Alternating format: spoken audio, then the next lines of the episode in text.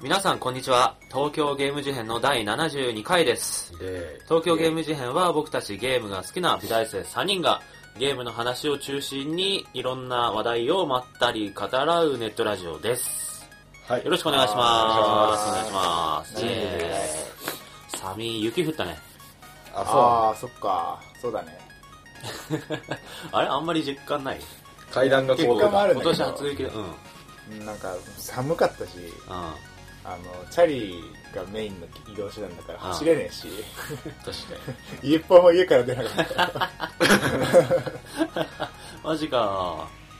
なんか俺、ちょうど渦中、渦中っていうか、外、外での仕事をしてて、雪降ってきた時にちょうど外にいてさ、俺に雪が積もりながら、こう、外でこう、声出してなんか、わーわーとか言って、ねゆるキャラのバイトしたの？ゆるキャラのベトはしてない。雪が積もるはしてない。でもまあ、まあまあ寒くなってきましたが、体調など気をつけつつ行きましょう。はい。じゃあ、えっ、と、最近の話、アキラさん、どうぞ。はい。うーんとね、うーん、いろいろやっている気がするんだが、うん。思い当たらない。な、何かメイン、あの、自転車でうん。自転自転車。鎌倉まで行ってきました。ああ、そっか。あの、友達と4人でうん。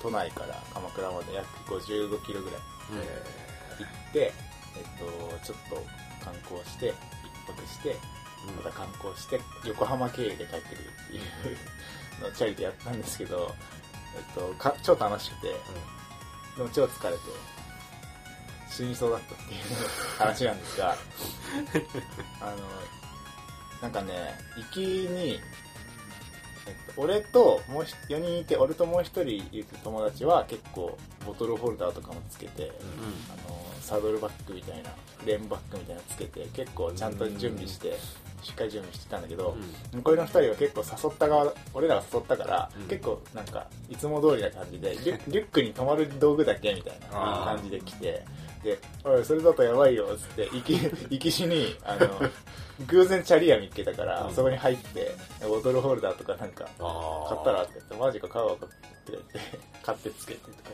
しつつ、ちょっとカスタマイズして、あ、なんか楽しいねとか もうもう一人の方は、なんか、あのースタンドがついてたんだよ。一本のあの、うん。片方にだけパチンって下げるやつ。あれついてたんだけど、それ以外の3人がみんな壁に立てかけるから、あ、俺も、もう取るわって言って。バキンって。そう。あ、それ一応クロスバイクのあ。あの、アンカーモデルだったから、まあ、取って、いや、立てかけるロマンとか言って、立てかけて、いらねえわ、これスタンド。誰かいらねえから。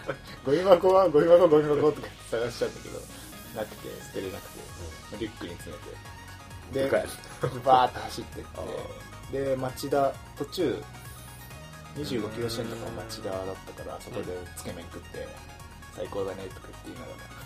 で、食った後また写真とかいろいろ撮りながら、鎌倉に着いたらもう朝の9時ぐらいに出発したんだけど、到着したのが休み休みだったから、4時とか。ほ めっちゃかかってんじゃん。そんなかかう。すげえ変わったな。へえ。すげえ、すげえ、7時間ぐらい4人だったから、なんか自分のペースでガンガン進むっていうよりかは、なんかペース見ながら結構雑談しながらゆっくり感じで、なるほどかなり休憩入れてたから。で、まあ着いて、あのー宿がね、なんか鎌倉ゲストハウスっていうところだったんだけど、すごいなんか、えっとね、旅館とかホテルってよりは、ちょっとあの、ホステルっていうか、バックパッカーが泊まりそうな感じ。ではいはいはい。共用のキッチンありあのロビーみたいな感じで今といろりがあってこたつがあっていろり。パソコンがあってみたいなうんなんか和風民家みたいな。ってすごいね。そうっす。なんかすごくてでスタッフもなんか若いななんだろうなあれは。高校生かな。高校生？それは若すぎだろ。あもちろんそのリーダーっていうか、め主みたいな人は大人が3人ぐらいいるんだけどスタッフアルバイトなのかなんかあるじゃん地域の なんかうんボランティアアルバイトスタッフみたいな感じで若い子がなんかこっちこれが共用キッチンで説明されて部屋もなんかすごい和風なんか天井をぶち抜いてすごい高くなっててベッドもなんか木でできたなんか二段ベッドのなんかごっついのみたいな 不思議なところで、で一泊一人3500円安くて。めっちゃ安いですね。でなんかねオーナーが金持ちらしくて使ってる布団があの商店のさ座布団作ってるところが同じ技術で作ってる敷布団らしくて。同じ技術？なんかなな技術？そう敷布団何それと思ったんだけど 超気持ちいい 柔らかすぎず硬すぎずなんか沈み込むいい感じのなんか沈み込みすぎないそんないい座布団だったんだ、あれで。むしろ。確かに。そっちが。そうなんで1日目はなんかまあ普通にご飯とか食ってうん。あの銭湯を探して風呂入ってでくっそ疲れたんだけどその布団のおかげで2日目もなんか結構疲れた布団のおかげかどうか知らないけどで2日目もいろいろ観光して美味しいもん食って走ってで、はい。鎌倉の帰りに雨ポツポツ降ってきてああそう。やべえって。で、ま、あの自転車の旅って結構泥よけもついてなかったりするからもう滑るし泥飛ぶして、あのーもう最悪なんだけど 雨降ってきてあ最悪だわって言って。最悪だよ。なのにあのなんかなんか流れで 横浜帰り同じルート行くのつまんないから横浜寄って帰ろうぜって言っておかしくね超遠回りじゃんってなったんだけどなんかまあここで嫌だって帰りたいっていうのもあれだし、まあいいかなと思って雨降ってんのにくっそ降ってんのになんか横浜までスタートしてもうよ泥よけないからお尻のあたりにビチャビチャなんか水とジャリジャリした砂が当たるしなんか水吸って服もソックスも靴も全部ビッチョビチョで超重いしな感じででくっそ寒いの寒いでしょ。そう。そう、寒こいよの時期それはおかしい。いやおかしいこれ絶対おかしいと思いながら走ってコンビニで休憩してなんか服とソックスしようってまた出コンビニはもうびっくりするだろうな、そんな集団がさ、あの4人乾いたさしぶれのさ、店の中入ったら靴がギチッギチッギチッって言ってなんかすげえ恥ずかしいみたいな。でなんとか2時間ぐらい走って横浜まで着いて。なかなかかるね。うわ着いたと思ってもうびしで、えっと、中華街行っていいね。くっそ寒いって言って肉まん食ってうん。で一人が「俺輪行しようかな」って言い始めて。あで輪行っていうのはその前輪後輪外してうん。まとめてボディをちょっとコンパクトにしてそのそれ用の袋に入れてこう肩とかまあ背負うと普通にそれもう電車とか乗ってうん。入れる輪行っていうのがあって俺もそれやろうかなってあ。クソ寒いしまだ家までなんか40キロぐらいあるし。なんかどんどん太陽奪われていくやべえとかって言い始めて確かになって思ったんだけどでも俺はなんかその新たにアイテムを買うのが嫌だったから金金銭的なあーなかった。いやあのか帰りてか乗って帰りてえっつって。でいやこれはもうやばい。体温が奪われる風邪ひく明日バイ俺バイトだからとか言い始めて いやいや頑張ろうぜって。言ってで結局なんか前の日に入着ていた服に全身着替えて、あのスーパーデパート見つけてそこで、えっと、俺俺はなんか下のヒートテックのタイツ版のやつだけ買って友達もなんか下着なんか買って、でサラサラにしてでちょうど雨がその時止んできたからちょうどいいじゃんっつってあのリフレッシュした状態で走り始めてでまたなんか4時間ぐらい走って高野台まで着いてでもうくったくたでも なんかね乗ってる間は焦げるんだけど、うん。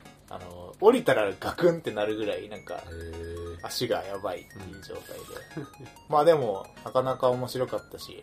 過酷な旅だな。お疲れなんかす。すげえ疲れてクソ泣いたけど その分楽しかったねなんかチャリ旅。雨でクソ泣いたけど。そんな感じかな。なるほど。スタンドがないのやつのメリットって何うーんあんまない。ないよね。まあでもスタンドって頑丈だからさうんちょい重いみたいな。でなんかなるべく軽くしたいロマンみたいなのがあってチャリチャリがなるべくそういうのつけないし立。てかけたいっていう。あとなんかちょっと格好悪くなる。見た目が。泥よけとかス。タンドとかいろいろつけていくともうなんかあの小学生とかが乗ってるただのマただのっていうかねマウンテンバイクみたいな感じになってるからはいはいそうだね。シュッとさせておきたいみたいなかっこいい泥よけがあればいいんだよ。かっこいい泥よけとかっこいいスタンドがあればいいんでしょ。まあないんだよ ないんだよね。あで最後にあの最後っていうかあの、ね、鎌倉って山に囲まれてるからうん超なんかもう登って降りて登って降りてでもう行きでもう坂だらけでもう悲鳴上げてたんだけど途中からなんか上手くなってきて坂登るのがギア、うんギア、このぐらいだとギアこのぐらいで、こう漕ぐと楽みたいなのがだんだん分かってきて、帰りはもうなんか、坂は雑魚だっ上 りも。た。なんか、登りも、余裕行きは楽？またあるみたいな。ううへいとか言いながらなって、シューンと降りたら、また先に坂があって、なのになんか途中で信号で一回減速させられてみたいな。あれでなえるよね。せっかく降りてるでもその辺がちょっと上手くなってきて。で、鎌倉終わった後、ちょっとまた20キロぐらい遠くのとこ行ったりしたんだけど、なんか平均スピードが上がったような気がする。鎌倉を経験して。もうなんまあ、か普通になんか筋トレ、筋トレに近いものがあったかも。今から入んねえよ、チャリチャリ部はもういいや。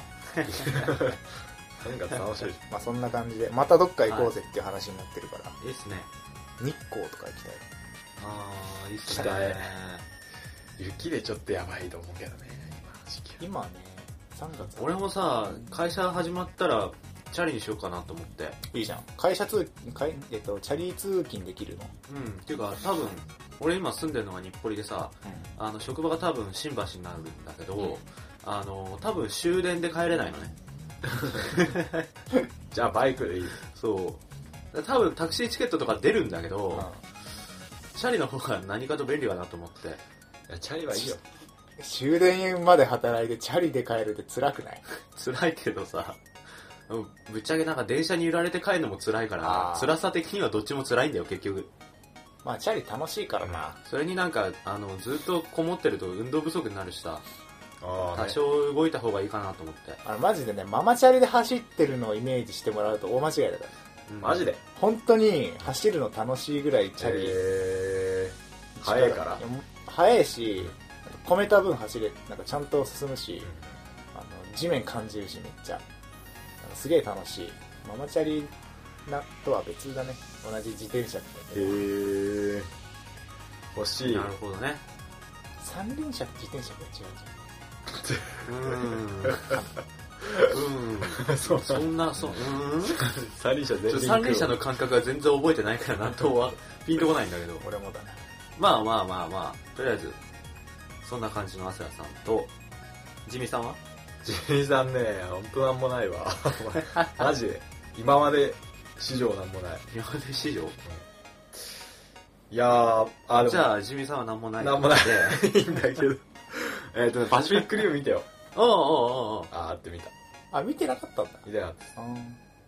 なんか、どうだった？楽しかったです。楽しかった。楽しい映画だもんね。ねあれは楽しなんかジミーさんちのテレビがでかいからさ、今。た。でかい。あの、映画館で見たいって言ってたじゃん、俺とアスヤは。なんかこう、あれは迫力のある絵で見たいって言ってたけど、ジミーさんちで見ても迫力あるよね、多分。あな、何型だっけあれ ?70?2 型？ーあれ65です。65? おかしいだろ。ワンルームだよ。家に、家にあるサイズじゃないよね、あれ。ワンルームに65ってどういうことだよ。邪魔だし、超明るくて。視聴距離稼げないじゃん。そう。マジでも視野角いっぱいモニターだからさ、まあ、迫力はあるんだろうなと思って。音ゲーとか絶対できないし、ほんと辛いな。パシフィックリムでどうだった？まあなんか、最終回って感じだっあクライマックス感。た。いやなんか、その、あれがなんか、アニメだとしたら、最終回じゃね？全部、全部っていうか、なんていうの？まあ最初からダイジェストみたいな感じで始まるしね。確かにね。う最初がなんかこう、本当は、敵が来るとこから始まるっていうか、うんそういうところなんかなと思ったんだけど、最終回みたいな感じだったから、俺は、そんなになんか、キャラが、よくわかんないまま。まあ確かにいろんな国のロボットにいろんなパイロット出てくるもんね。ん。うん。でもまあその分テンポ良くてね、楽しかったです。でも全然日本っぽくなかったんだよ。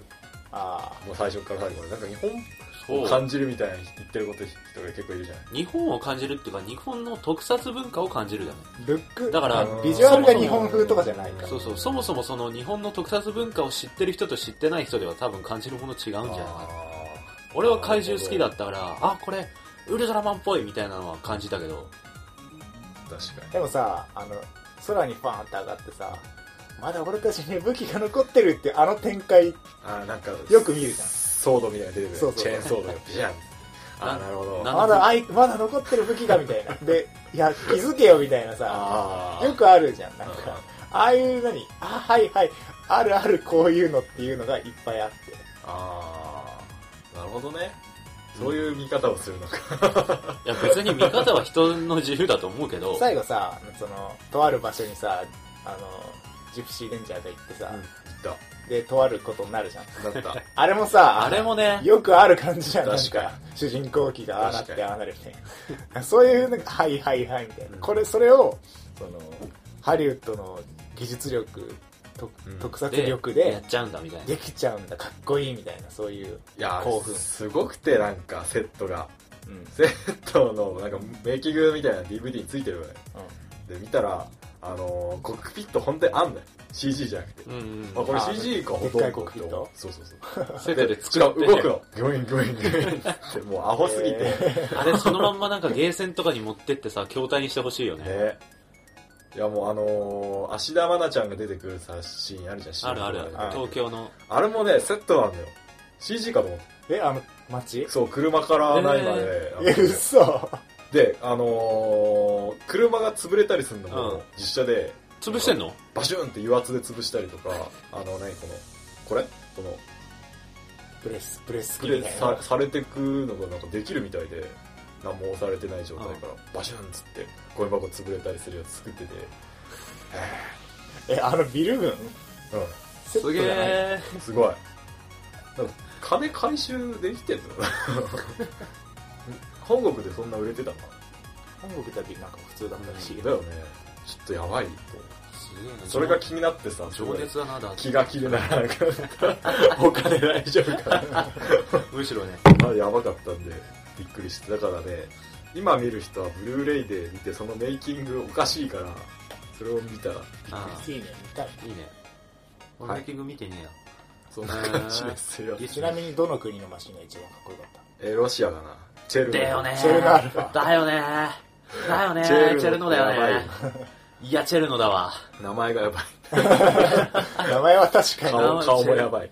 顔やばいよな。形超かっこよくね。超かっこいい。さ やばい。よくこの名前でしたね。ね超かっこいいでしょ、あれもはい。そんな感じでした。ありがとうございます。う。お前さんは？俺はですね、本を読みまして、All You Need Is Kill うんっていうう、んラノベラノベなのかな、あれは。えー一応あの小説映画化するんだ読んで、そうそうそう、今度なんか漫画家と映画化とするみたいので、ちょっと話題になってるんだけど、アスヤに借りて、で、読んだんですよ。うんで、その話をちょっと。なんか、えっ、と、舞台設定的には、なんか、擬態っていうなんか謎の侵略者みたいのがいて、なんか、カエルの水死体みたいな形みたいなの言われてるんだけど、なんかブクブクしたよくわかんない、あの、黒い塊みたいなやつがいて、それが人間を攻撃してくると。えで、それに対抗する軍隊に所属してる主人公の話で、で、まあ、熾烈な戦いが続いてんだけど、ある日、こう、その擬態にやられちゃう。やられたと思ったら、こうベッドの上で目を覚まして、そのやられた日の朝になってんの。っていうのを何回か繰り返して、何回もやられるの？そうなんか死ぬたびにその日の朝に戻っちゃう。で、それの中で、こう、戦いの中でちょっと、いろいろその謎を探ったりとか、仲間ができたりとか、えっていう、な SF なのかな、ルループものの SF なんだけど、ー、え SF 戦争ものみたいな感じの話で、で、俺ね、その戦争ものっていうか、そういうミリタリー系の話って結構苦手意識があってさ、うん。で、なんでかっていうと、こう、専門的な用語とか知識がすげえ多いじゃん。ああいうのって好きな人はそういうの楽しいんだろうけど、俺基本的にそういうの蚊帳の外だから、蚊帳の外。蚊帳の外だから、うん、買えなそう蚊帳の外。あのー専門、なんだろう、前知識なしで読むと全然わかんなくて、あー FPS とかもそういう理由で苦手なんだけど、まあねあれね。あれなんか、やたらシリアスなんだけど、専門用語が多いし、武器の名前とか、普通に説明なしでポンポンポンポン出てくるから、何が何だかわかんねえし、なんとか R07 とかさ、言われてもさ、わかんねえよみたいな。RPG を取れって。言われて R どれだよ AK47 カラシニコフを取れ。どれだよっつってさ。有名なのは一つ二つわかるけどさ、なんかニッチな感じの武器になってくるともう全然わかんねえし、その戦争独特の文化みたいなのもわかんねえし、あとやたら登場人物が多いしさ、戦争ものだと人がポンポン死ぬからさ、こう死ぬ役の人みたいなのが増えていくじゃん。普通の話より。確かに。確かに。死ぬ。死ぬ。死ぬ。死ぬ。死ぬ。っちゃ死でしょ？ぬで、だから、覚えたと思った先から死んでって覚えたこと無駄になるみたいなのもなんか無駄にやだって。いなくなるだけ。そうそう、結局、あ、読んでる途中ではドイツが死ぬかわかんないからさ、あ なんだよ死ぬんかい。お前死ぬのかよとか言って。なんだよじゃあ出てくんなよ。ー 最初から死んどけまあそこまでは言わないけど、でもそういう専門知識とか登場人物の名前とかたくさん覚えなきゃいけないようなイメージがあって苦手だったんだけど、これはその話の構想上ループもので、あそんなに舞台も人間関係も広がりすぎないっていうか、だからその話自体に集中できて、割と読みやすかった。ー。えうん、で楽しんで結構バーっと借りたその日のうちに読んじゃったんだけど面白くて、ーその謎みたいうん。な謎に迫るみたいそうそうそう。ないいねでなんかちゃんと最後も納得できるようなラストだったし。あもう一回で終わってない？うん、うん、そうそうそう。あそうなの？完結してる。へあ面白かった有んだけど。名だよね。うん。全然知らないんだあやっぱあの苦手だと思ってたジャンルでもなんか読みやすいっていうか自分に合った話のものはあるんだなみたいなのを思って。面白かった。これから漫画家も映画化もちょっと楽しみ漫画家が確か小畑武史だったよね。そうそうそう、えーかっこいいじゃん。あのデスノートの。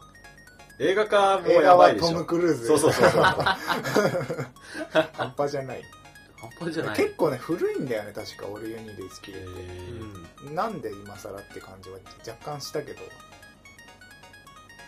だからなんかあのー挿絵があんじゃん俺の考えてた主人公とかそのヒロインみたいなのの俺の考えてた像とその挿絵の絵が違いすぎてちょっと若干え？ってなるっていうのはラノベありあありありだね。あるある。り赤毛のなんかそうそうそうあヒロインがいてその繰り返してグループの中でだんだんだんだんこいつはあれなんだみたいな秘密を持ってるこいつこいつの秘密を持ってるみたいなだんだんだんだんなんかそのキーなんだよねスそうだね。トーリーのヒロインが、うん。なぜループするのかみたいなところがキーになっていくキャラで。キャラ立ってんだけどかなり。そうそう。俺ロン毛だと思っててさ。そういうのある。あれなんか挿絵見たらさショートだったんだよね。ねちょっと幼そうベリーショートみたいな感じで。はえー？みたいな。ロン毛が良かったなとか。思いながら。あこれ面白いよね。ああ面白かったうん。なんかループものかよってなるかもしれないけど結構古いくてそれ考えると当時としては。今今見ても全然うん。その通用するよね。なんだろうね。ただループさせてなんかああ虚無感とかさ ああ無力感とかそういう話じゃないの。なぜループするのななななぜ繰り返されているのかとか、なんかその原理理由を突き止めて、うん。そこから何抜け出すみたいなただし抜け出すにはうんみたいな、うん。結構なんかちゃんとわかる話になってて、でいいいい塩梅で予想できないうん。感じ。あとなんかループしてる感っていうのはちゃんと感じられる気がする。その記憶は引き継ぐんだよ。そのループ後に。で毎日戦争だから経験だけ積まれていくわけ。でどんどん強くなるの主人公なる。ほど。だってあの最強じゃん。しそう死んだところであのコンティニューだからもう経験はどんどんどんどん積まれていってそれは100回とか200回とか繰り返してる中でもうゲームやってても100回200回やってたら上手くなるじゃん。プロでしょ。そうそうそうそう。はあ。なるほどね。うん、虚無感は感じつつもその経験だけどんどん特化していって主人公の扱いがそのループの中でだんだん変わっていくみたいな。最初一平卒し新兵みたいなところからなんであいつあんなに動けんだみたいな すげえやつみたいにななってったりとか。ループってその日なの？その日その日。うん絶対死ぬんだ。そうです。うん絶対死ぬっていうか死んだら戻るっていうだけだでその謎を解くのに何百回もループするまでかかったみたいな話を外日だっけ？その日と前日だっけ？その日の早朝とかじゃない？そんな感じだったか。な、うん。死ぬのかえなんか寝る寝るあ まあいいやなまあネタバレに近くなっちゃう。からそう。だねまあまあまあまあそんな感じです。ありがとうございます、そんな3人がお送りする東京ゲーム事変なんですが、えー、と今回の話は最近やったゲームということで、はいゲームの話をしましょう、はい、久しぶりにね、なんかゲームやったゲームの話ってなんだかんだ結構してなかったから。とかなんか最近の話でちょろっと話したそうそうちょろっと話しちゃだったかなので今いいな。回メインのテーマに据えてちょっと話したいなと思います。ウェイ。思います。ウェイ。行っちゃいましょう、懐かしいね。何それ。それも、藤はい。森藤森のネうん。自分しろたやつって。タ 一緒にやっちゃいましょうタイ懐かしい。ムチャラ。チャチャラゲーチャラゲー。いたねそんな人？いた今もいるよ。いる？いるいるオリエンタあルいなくなってないから。まあまあまあまあ、それはいいとして、じゃあ今回も、そんな感じで話していきたいと思います。はい。おはい。願いします。じゃあよろしくお願いしおま願いしす。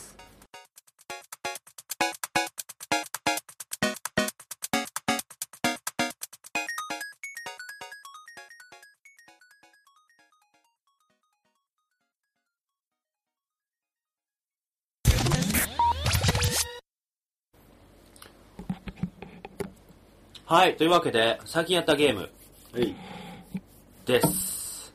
です。はい。どこまで遡ろうかな俺ねさ話したことないゲームでいいよ、だから。超暇人だからさなかなかやっててええっと話してあのね年末去年の年末に「ビヨンドうん。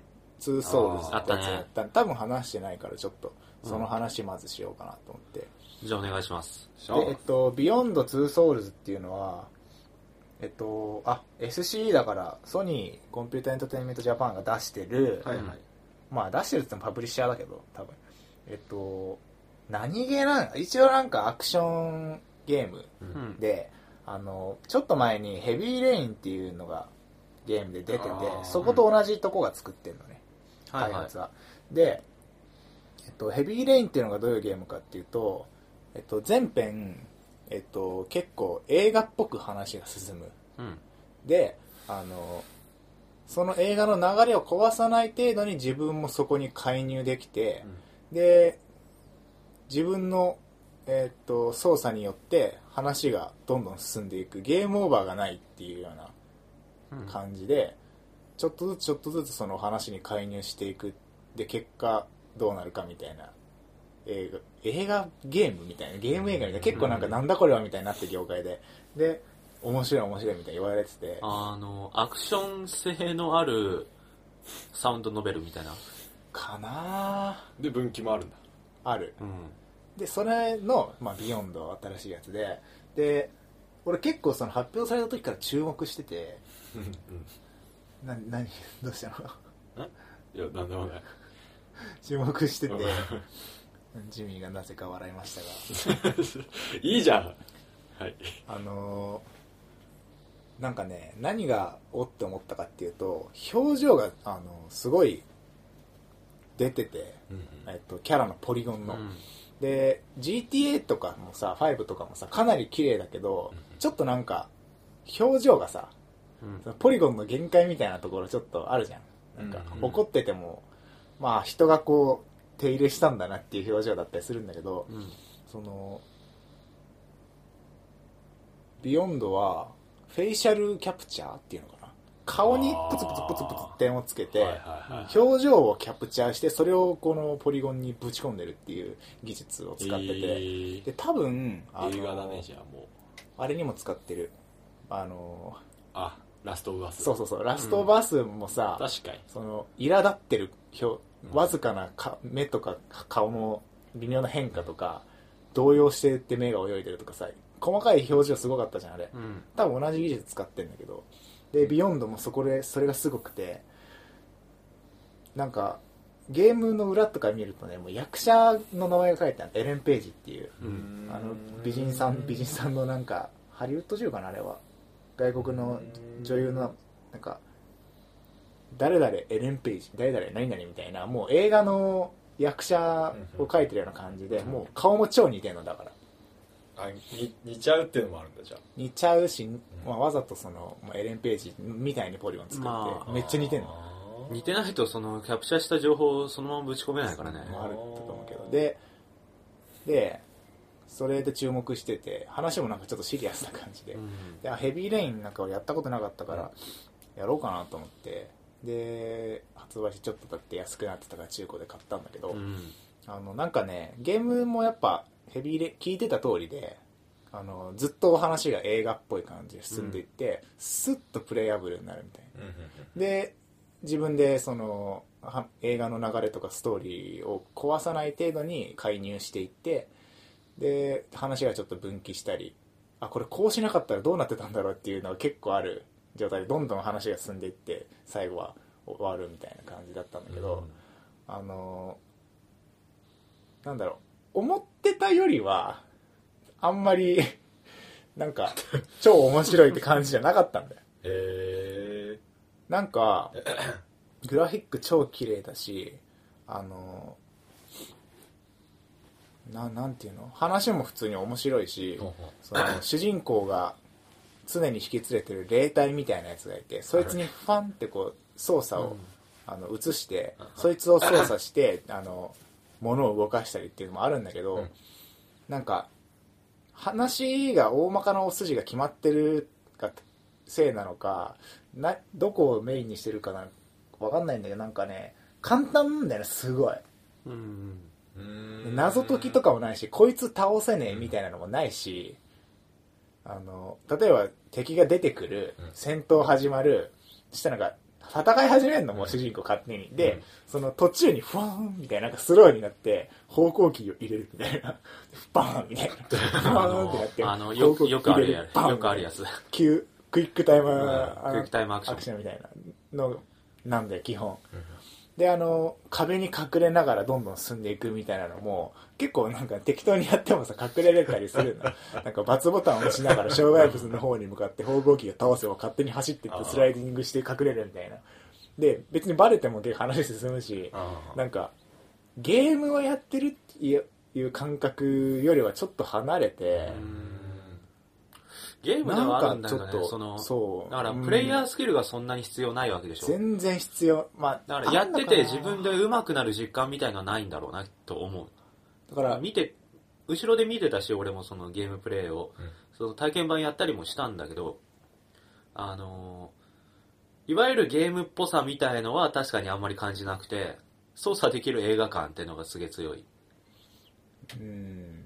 でもあれ難しかった。車運転するの車運転するの？一瞬でバコーンで なんか他の別にぶつかった方向に行くみたいな。あえ何？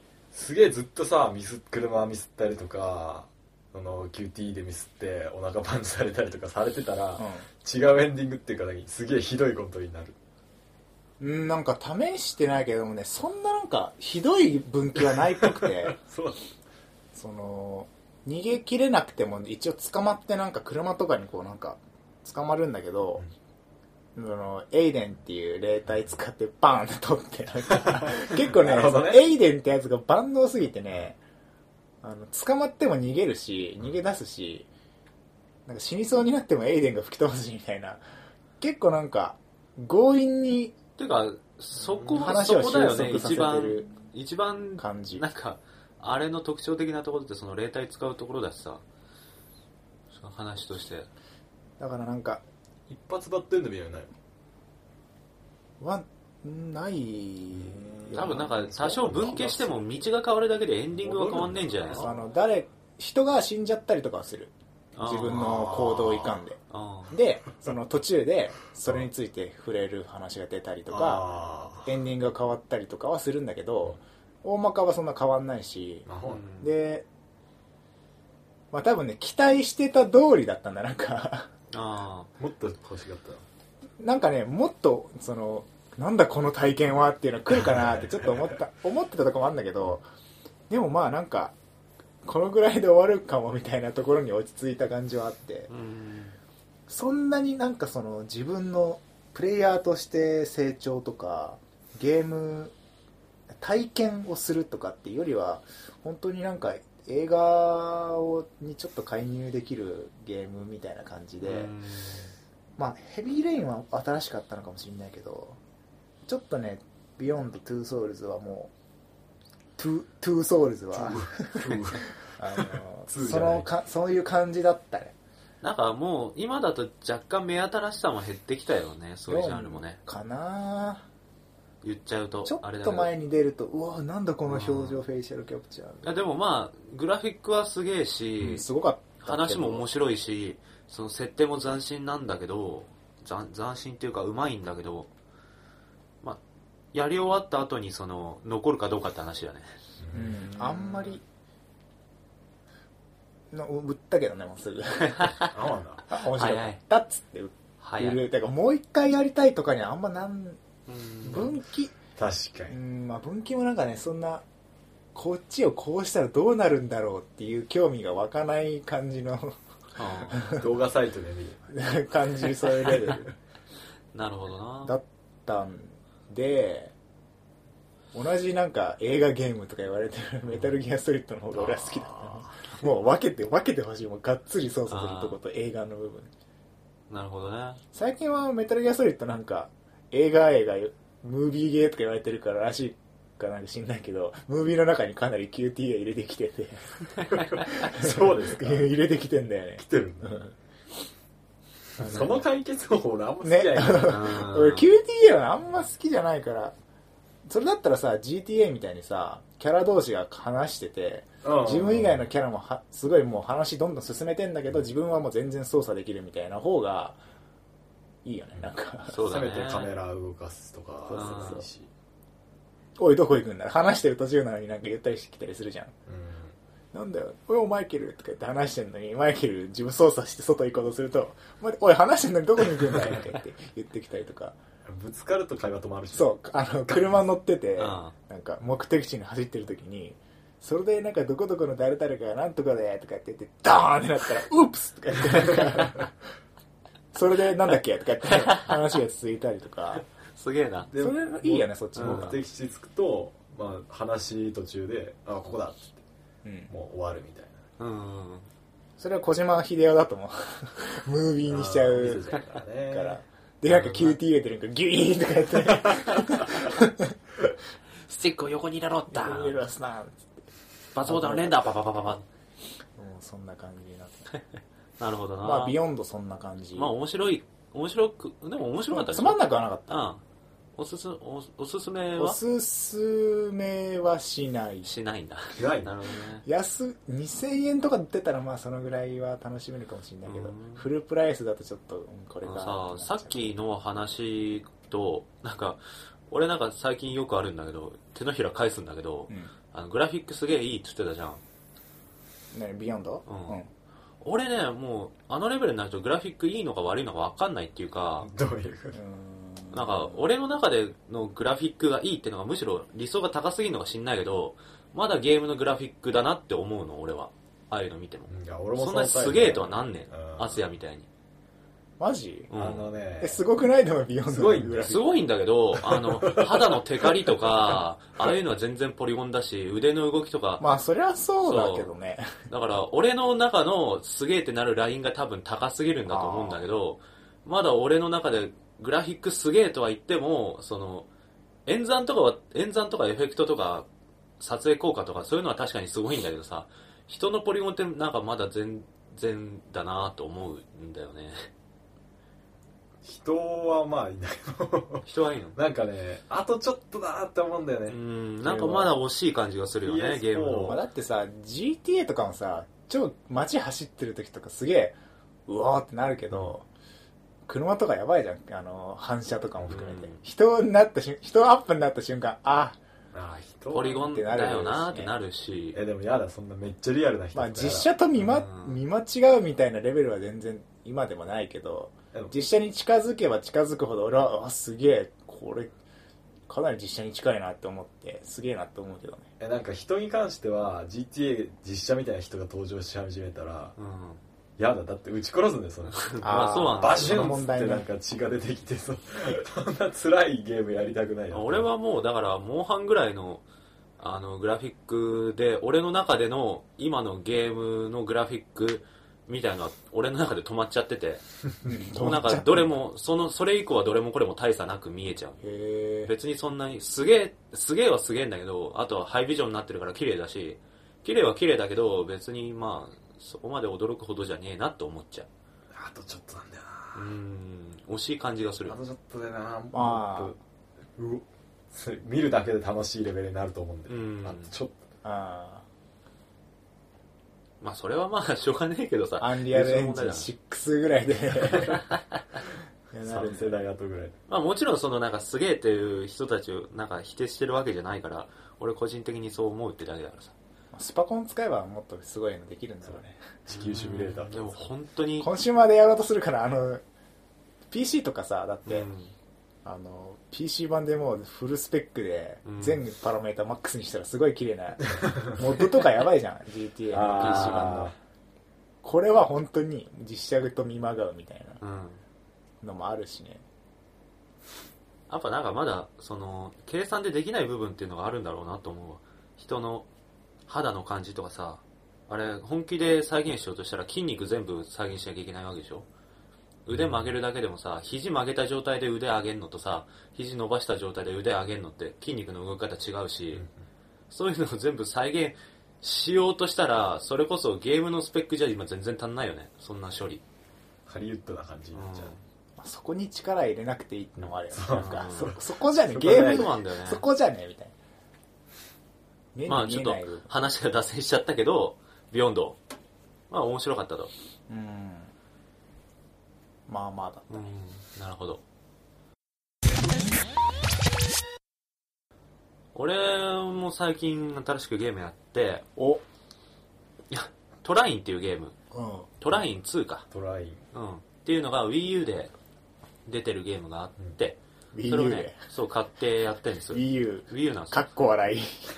本当にね、ね、なんでそれ買ったかっていうとさ、DL だよね。あの、俺テレビでかくしたじゃん。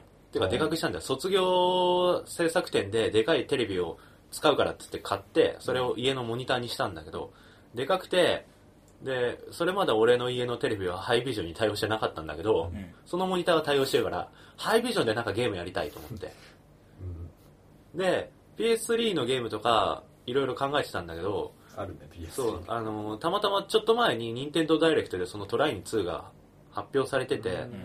あ、これ面白そうと思って、で、Wii U ハイビジョン対応してるから、じゃあこれでいいじゃんと思って買ってやったんだけど、あの、話的には超王道ファンタジー剣と魔法の世界みたいなところで、3人キャラクターがいて、騎士と魔法使いと盗賊うん。うんがいるんだけど、それをこうリアルタイムでパッパッパって切り替えながら進んでいくの。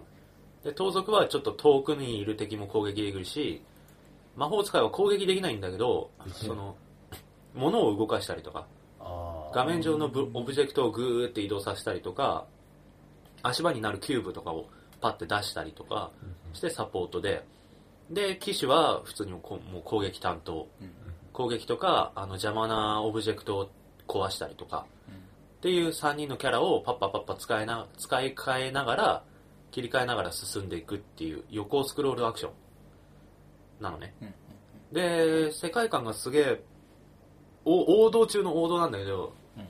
あのー綺麗だし、割と完成されてるっていうか、完成されてるっていうかもう完成されたものなんだけどさ、うん。ファンタジーっていう。もうファンタジーの、そのイメージから外れないマジで王道な状態、王道な世界観と、だそのパズル要素、うん。キャラクター切り替えて進んでいくパズル要素みたいのがあって、すげえ、あ、これはやってみたいなと思って買ったんだけど、まだ全然できてないよね。うんやってないゲームのあの話ね、あいや、や、やってはいるんだよ。あの、序盤、序盤2時間ぐらい。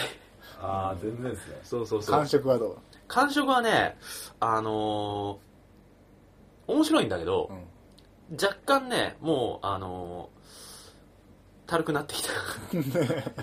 っていうのは、あのー基本的に、あのー同じことの繰り返しになっちゃうんだな。そんなになんか、あアクションも、パズルはパズルで、その、スキル、スキルっていうか、スキルがあるんだけどさ、そのキャラごとに。うんその、物を動かす、あの、キューブを、魔法使いがキューブを出すのを同時に何個まで出せるとか、うんそういうのの組み合わせで、まあ、突破できたりとか、そういう組み合わせを考えるのも楽しいんだけど、うん基本的にね、その、まあ、キューブを出すんだったらキューブを出すしかしないし、まあ、どうせこれも物を動かしてキューブ出して壊して進むだろうみたいな。謎解きがこうそうそうそう。パターン化しちゃってて、はいはいはいは手段がそんなに多くないっていうか、組み合わせもそこまで斬新なものがないから、あのータッチでできんの？ああ、そうそうそうそう。あの、パッドがあるから、そのパッドでタッチしたりとかでできるんだけどさ。うーんあの魔法ブロック場所とか選べる。そうそうそうそうそう。PS3 版だとそれができないからね。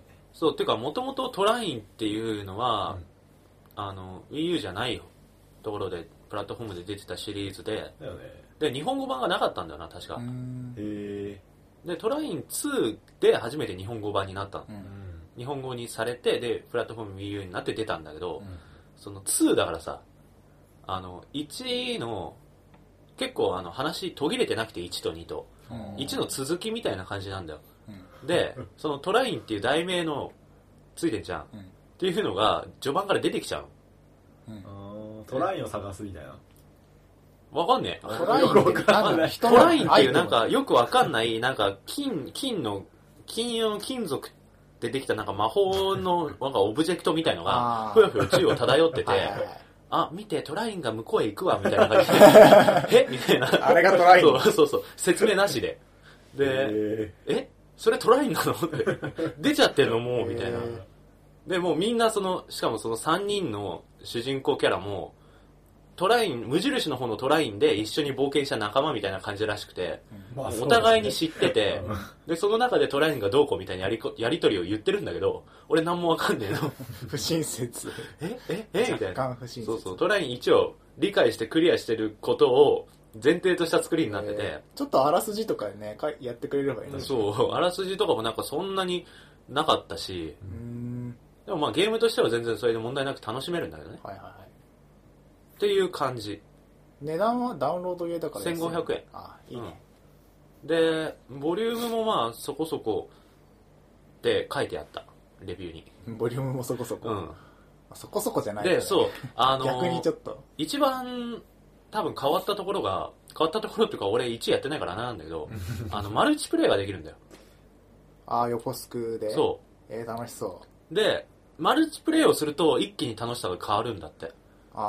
一人でなんか黙々と同じ作業を繰り返してんじゃなくて、騎士と魔法使いを出して、その、片方が動かしてる間、その上に乗って敵をこう殲滅していくとか、あなんかそういう組み合わせでなんかいろんなことができるようになるらしくて、なるほで、ど弟誘ってんだけど、弟がなんかモンハンばっかやってて、付き合ってくれない。あ やってくれ やろうぜやろうぜとか言ってんだけど。ネットでできないんだよねネットでできなかったかなわかんない俺もなんかまだそこまで試してないんだけど、そんなにちょっと時間がなくて試してないんだけど、ちょっとぼちぼちそういうのもやっていこうかなと。もう少しで今やってる仕事も落ち着きそうだから、そしたらちょっと時間作ってやろうかなと思ってます。そんな感じ。いありがとうございますやでもおもおも面白いよ。トレイン2うん。トラ、トライン。トライントライントレインだと 電車だな。でさ、俺さ、そう、トライン買ったよってのをツイッターで言ったの。うん。その時に綴り間違えてて、じゃあ間違えて。めっちゃ間違えてて、TRINE なの、トラインって。で、俺それ、TRA、トライン、TRAIN って書いてるね。うん。ロめっちゃローマ字で、トレイン。小学生みたいなもん間違いして、超恥ずかしかった。まあそんなトラインです。はい。はい。まあ、俺もちょっとおすすめできるかどうかって言うとまだはっきり言えないんだけど、トレイントライン2は Wii U でしか出てないの日本だとそうだね。PSN とかじゃ出てないんだうんまだ出てなかったと思う。うんっていう感じです。あはい。ジミさんなんか最近ゲームやった？いや話しちゃってたんだけど GT6 グランツーリスモがねグランツーリスモ6。なんかやばくてやばいんだよやばくてやばい。やばいやばくてやばいんだなんか GT ビジョンっていうモードっていうかなんていうかキャンペーンずっと長期的にやっていくつもりなんだけど、ん。らしいんだけどなんて言うんだろう。GT ビジョンそう。えーとですねすげえ説明しづらいんだけどうん。本当のメルセデス・ベンツとか、うん。フォードとかフェラーリとかもうすげえだけどラインナップが。それぞれの人たちとグランツーリスモがコンセプトカーを作るわけよは1台1台各メーカーずつ。でそれがアップデートでバンって入ってくるねうん。あ、うん。映像付きで。っていうキャンペーン映像付きで？映像あの車の。PV みたいな？そうそうそうそう。デンツテクテクテクそうそうそう。そうぐるーみたいな。そういうやつ。でねそれがねうーん何がすごいかっていうと、うんまずそのラインナップがすごいじゃん。フェラーリだのベンツだの。すごいね。あでもうもちろん日産とかもマツダとかあ向こうもグランツーリスモに信頼があるんだろうね。なんか出せばうんプロモーションになるみたいあそうだねあのーなんだっけ。BMW の M4 っていうのクーペっていうのが最近出たわけよ。車として、うん。本当に売るものとして。それがビあのグランツーリスモが先行か同時か分かんないけど多分同時で同時にモデリングが発表されて一緒そう発売っていうかその M4 の発売の前に発表の時にグランツーリスモで M4 が乗れるみたいな。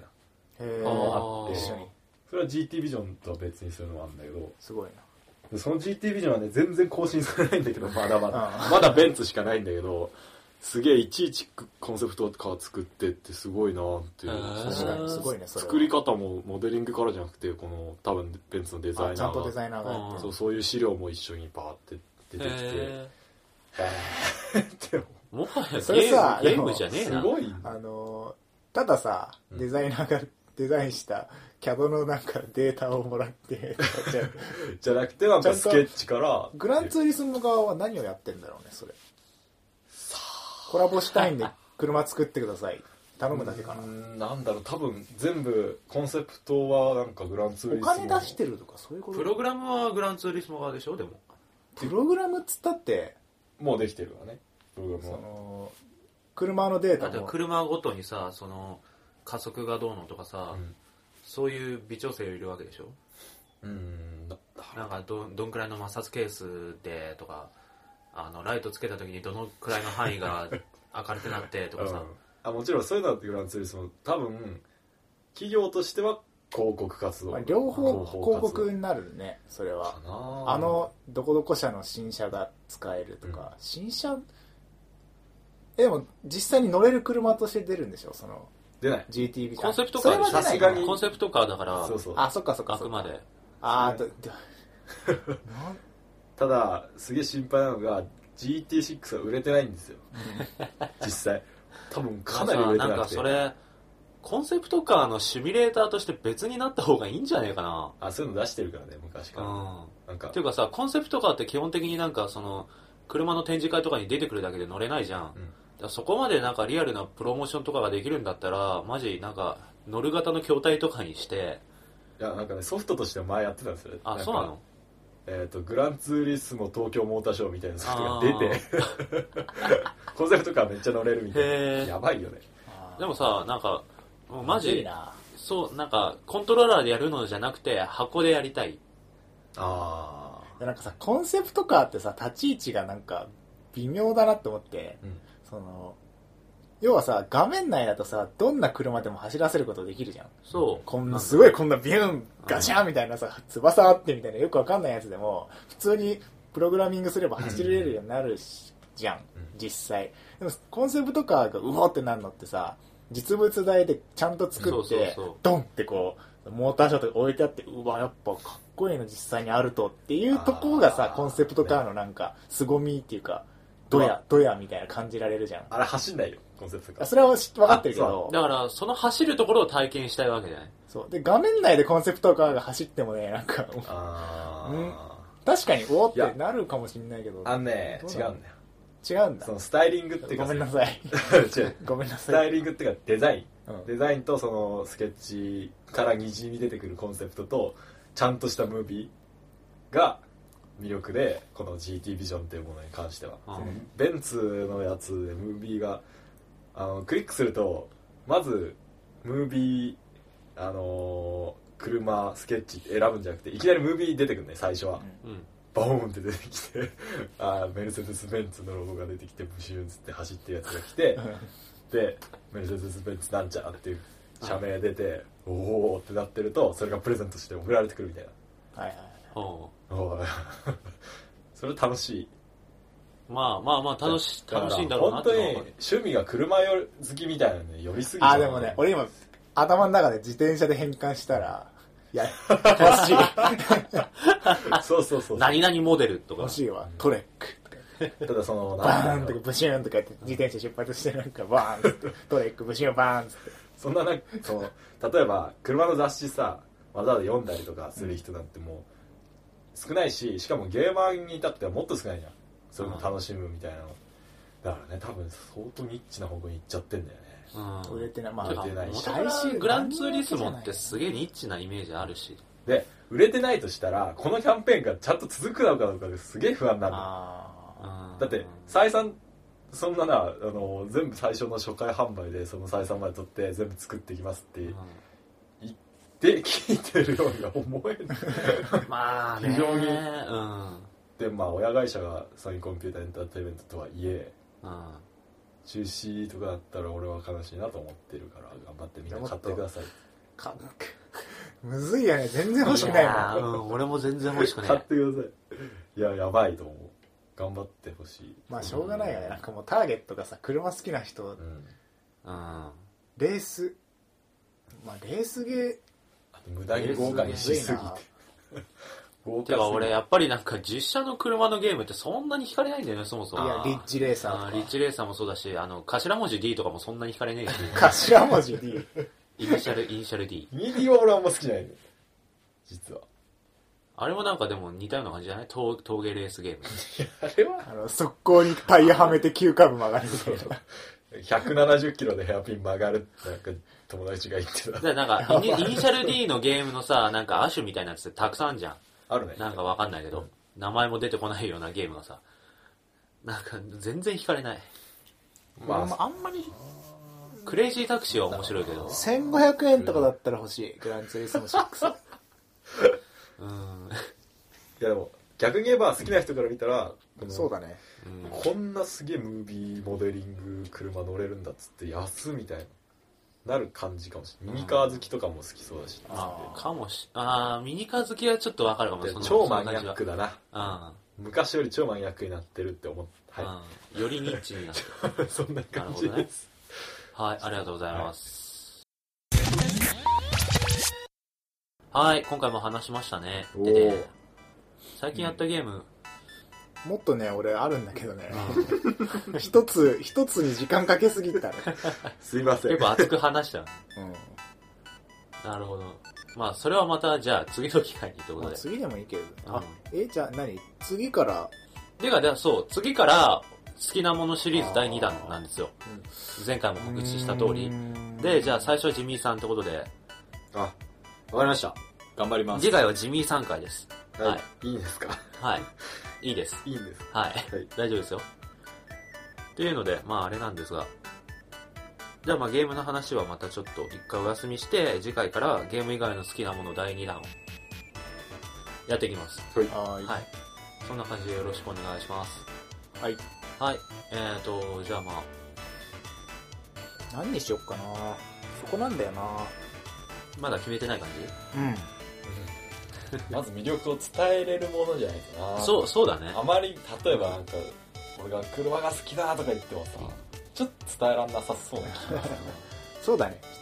魅力を伝える。なんかあの、知識として、その、やっぱなんか、本、本業でやってるわけじゃないから、例えば研究とかさ、なちょっと、知識不足なところはあるかもしんないけど、問題はそこじゃなくて、これがこうなんだよ、すげえじゃん。で終わってよくて、これがこうですげえだから好きだって終わっていいんじゃないかなと思う。むしろ調べたいねこれをきっかけに。あーなんかそれはあるかそれぐらいで、それぐらいでいいと思う。そうやなんか調べたりしたい。うん。博物館とかいいな俺博物館いいな。で今まで好きだったけどなんか好きだったものをちょっとちゃんとこう調べてみるっていう機会にしてみる。骨董品とか。いいね。あアンティーク。アンティークいいアンティークいいじゃん。いいじゃん。いいね。なんでアンティーク俺は好きなんだろう？ちょっと掘り下げて言えてる自己観察。自己分析自己分析もう今更？今更自己分析。をそろそろ自己分析しとく調就活終わったけどって。まあまあまあまあまあまあ、じゃあそんな感じで、はい次回からはそんな感じでいきたいと思いますいし。ますはい。えっ、と、東京ゲーム事変では皆様からのお便りを募集しております。番組に対するご意見や感想、まあ何でもお気軽にお送りくださいと。えーお便りは、えーハッシュタグ、ハッシュゲーム事変をつけてのツイートや、えーメールアドレス、えーゲーム事変 at gmail.com にて、う常時受け付けておりますので、はい、いつでも何でもお気軽にどんどん送ってください。ぜひぜひ。ということで、はい。うっかり送っちゃってください。あとあの、また、うん、あとあの、iTune でのレビューも、こっちも常時募集しているので、もし気が向いたら、はい、ぜひぜひよろしくお願いします。全部逃さず見てます。さいよ 見てます来た瞬間読んでるから。どうやって？通知がピロリンって普通に メール、メーリングソフトに通知来るかあそうなんだピロリンって通知来て、ら。はい。ジミーさんは、同期してないからね、iPhone にね。パスワードを教えてくれない教え、何回も教えたよ。それは覚えとけって話だからさ、何回も教えた、本当に。覚えてないジミーさんが悪いんですよ。はい。まあそんな感じで、あお便りとかもどしどしお願いします。君は読んでない。ジミーは読んでません。読んでる前の携帯で読めるもん ジミーは読んでません。ジミーが読みたくなるよ。読んでます ジミーにお便りしたいときは何、やぶみ？ツイッターで直接ジミーにリプライするか。じゃあだから通知が来ないだけであの一瞬では読んでないけど例えば、毎晩とか。まあ、もう毎毎晩毎毎晩。毎毎晩、毎時間。毎分。返信。たまに返信返してくるからねは？俺英語とかで来た時は俺ちゃんと俺しかできないなと思って二人を見英語下したてで来ことあるっけ？あるあるある。お便り？